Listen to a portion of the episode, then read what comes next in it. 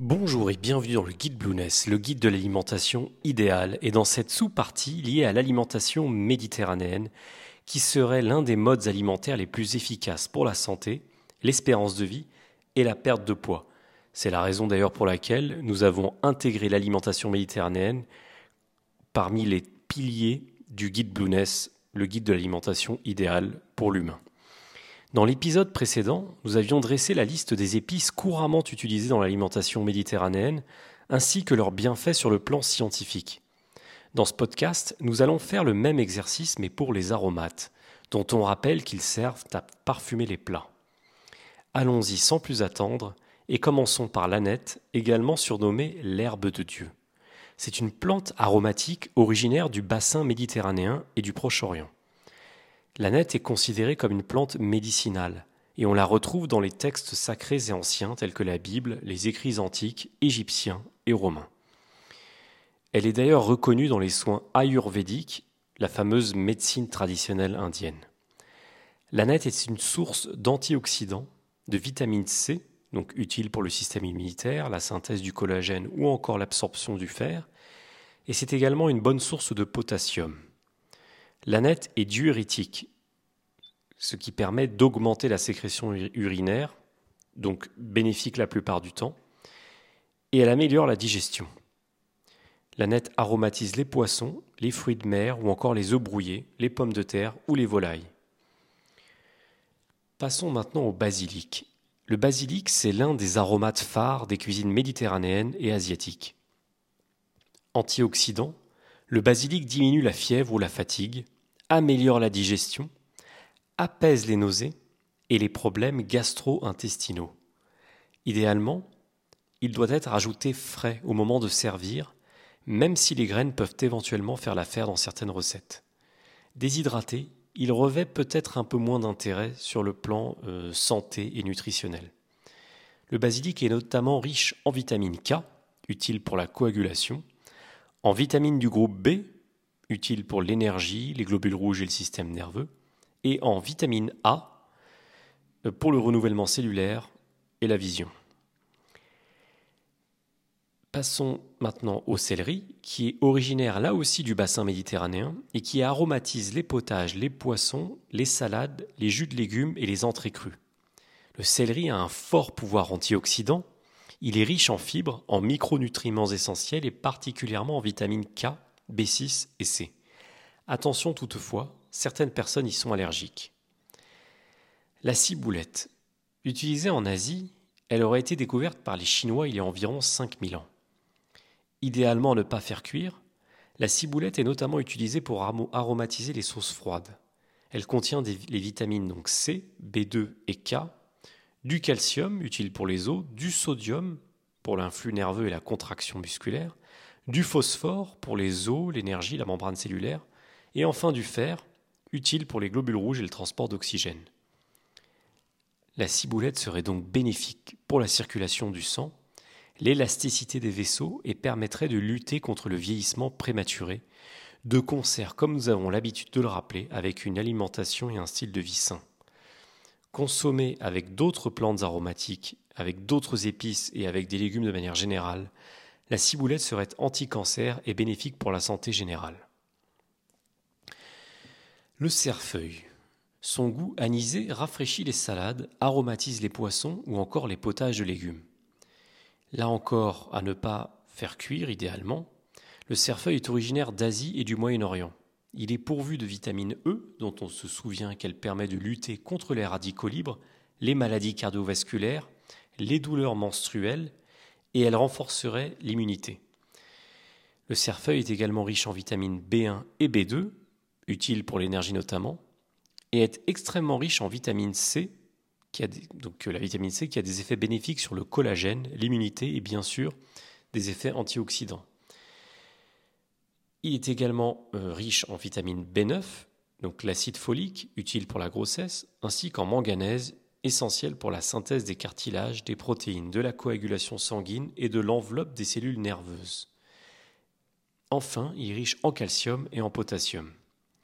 Grâce à ses apports en vitamines et minéraux, le cerfeuil est une plante qui peut donc contribuer à la croissance des os, du collagène, des tissus et au bon fonctionnement des cellules, à la formation du sang, au maintien d'un bon système immunitaire, à l'absorption du fer par l'organisme, à la circulation lymphatique, la protection des cellules contre le stress oxydatif, la réduction de la fatigue et le maintien d'un bon équilibre nerveux. Rien que ça. Évidemment, on ne le répétera jamais assez, toutes ces épices, ces herbes aromatiques et plus généralement tous les légumes sont à consommer en association les uns, les uns avec les autres et en les diversifiant afin de profiter de leurs vertus de, de manière holistique. Mais cela, nous l'avons déjà dit précédemment. Passons maintenant à la menthe. La menthe, c'est l'une des plantes médicinales les plus célèbres. Elle est connue et utilisée dans le pourtour méditerranéen depuis l'Antiquité. Elle agit sur l'eczéma, les troubles digestifs, urinaires, respiratoires, et sur les maux de tête ou les douleurs musculaires. Elle se marie bien avec le mouton, le concombre, les légumineuses, les tomates. Elle est utilisée dans le taboulé oriental ou encore la salade fatouche. La menthe est une très bonne source de fer et de manganèse, donc utile pour l'oxygène, les muscles, le cartilage et le sang. Le persil. Le persil peut être utilisé comme aromate afin d'assaisonner mais aussi comme ingrédient principal, exemple du taboulé vert libanais. C'est une plante inscrite à la pharmacopée française, c'est-à-dire que c'est une plante à usage thérapeutique. Le persil est riche en antioxydants, flavonoïdes, lutéines, bêta-carotène, en vitamine C, donc intervenant dans le collagène et l'immunité notamment, en vitamine B9 et K, donc, euh, intervenant là dans la, croissance, euh, dans la croissance cellulaire avec des effets cardiovasculaires et une bonne santé osseuse. Et côté minéraux, le persil est une bonne source de fer, de calcium et de manganèse, utile comme nous l'avons déjà évoqué pour le transport de l'oxygène, la santé musculaire, les tissus et le sang. Pour rappel, les antioxydants permettent de lutter contre le stress oxydatif responsable du vieillissement prématuré et de l'apparition de certains cancers. Le persil est l'un des aliments phares de la cuisine levantine et il est hautement recommandé d'en consommer dans le cadre d'une alimentation idéale telle que recommandée dans ce guide. Enfin, passons à l'estragon. Avec son goût épicé, subtilement anisé, l'estragon aromatise à merveille le poulet et certains poissons.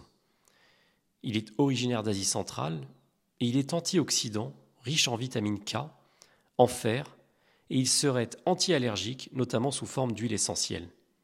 En phytothérapie, il est reconnu pour ses vertus digestives avec sa capacité à soulager les crampes d'estomac. Il favoriserait également les, échanges cellulaires dans l'ensemble de l'organisme. Enfin, l'estragon serait utile de le, il serait également utile de le consommer en infusion, car il est anti-stress et favoriserait le sommeil.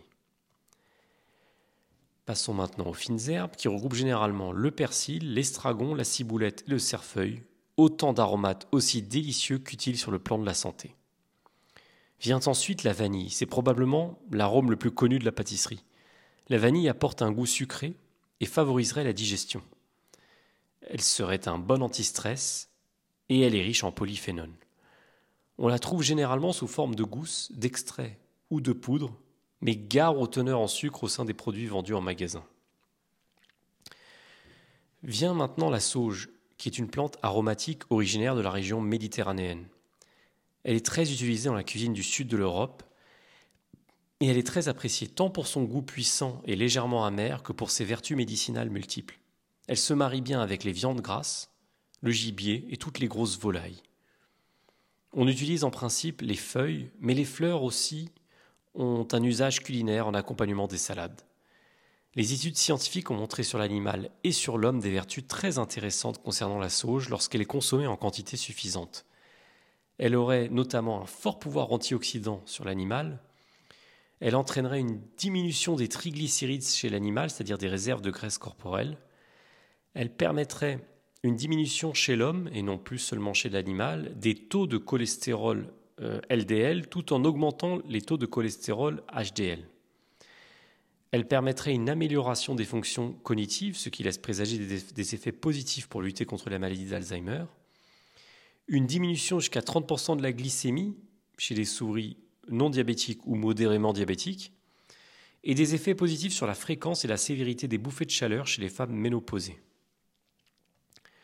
Nous avons ensuite la sarriette, Peu connue, elle est extrêmement utile en accompagnement des légumineuses car elle facilite leur digestion. Elle a des propriétés antiflatulantes très utiles lorsque l'on consomme des légumineuses comme par exemple des haricots ou encore des pois chiches, surtout si on n'est pas habitué.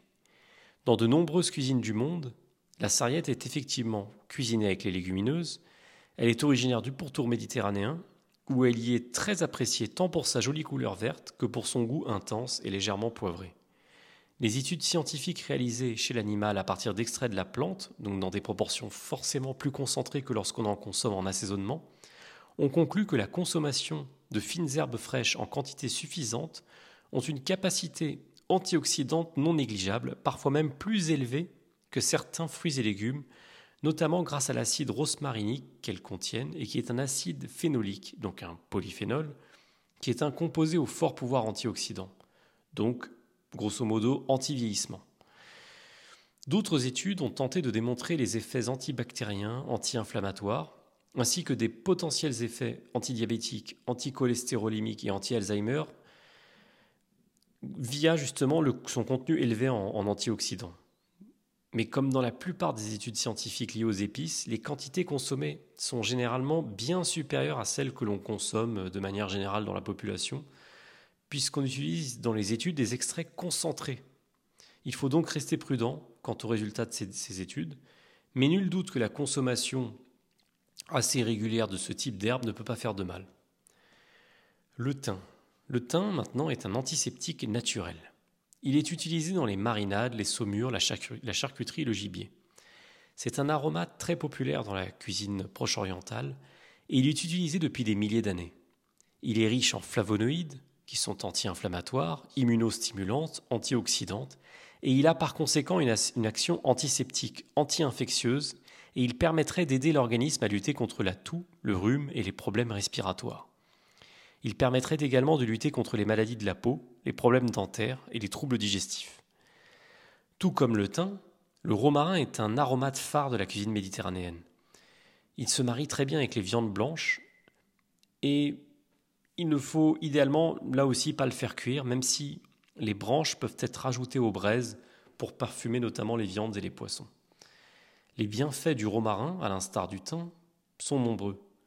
Il permettrait de lutter contre la fatigue, les troubles digestifs et hépatiques, les infections respiratoires et ORL, ainsi que les maux de tête. Le romarin se consomme également en huile essentielle et le web regorge d'informations quant aux bienfaits de son utilisation. Vient ensuite l'origan, qui est là encore un aromate phare de la cuisine méditerranéenne, de l'Italie au Proche-Orient. L'origan favoriserait la digestion, il serait antioxydant, anti-inflammatoire et aurait une action positive sur le pancréas. Avec sa teneur en tanins et en polyphénol, l'origan permettrait de soulager les migraines et les divers symptômes liés aux inflammations comme les infections urinaires ou les toux. Les aromates peuvent également être rassemblés, alors nous en avons fini du coup pour ces aromates, qui peuvent être également rassemblés en un mix d'épices et d'aromates, avec par exemple le bouquet garni qui rassemble en général le persil, le thym, le laurier, etc., les herbes de Provence, qui regroupent plusieurs variétés de plantes comme le thym, le serpolet, la marjolaine, l'origan, le romarin, le basilic, le cerfeuil, etc. Le ras el qu'on avait déjà traité dans la partie épices, donc dans le podcast précédent. Ou encore le zaatar, qui signifie littéralement thym en arabe et qui regroupe en général plusieurs épices et herbes aromatiques, telles que le sumac, l'origan, la sarriette, les graines de sésame, la marjolaine, parfois de la coriandre et du cumin. C'en est fini pour les aromates et je vous donne rendez-vous dans le podcast suivant pour la liste des condiments de l'alimentation méditerranéenne et bien sûr leurs bienfaits sur le plan nutritionnel et de la santé. À très bientôt dans le guide Blueness.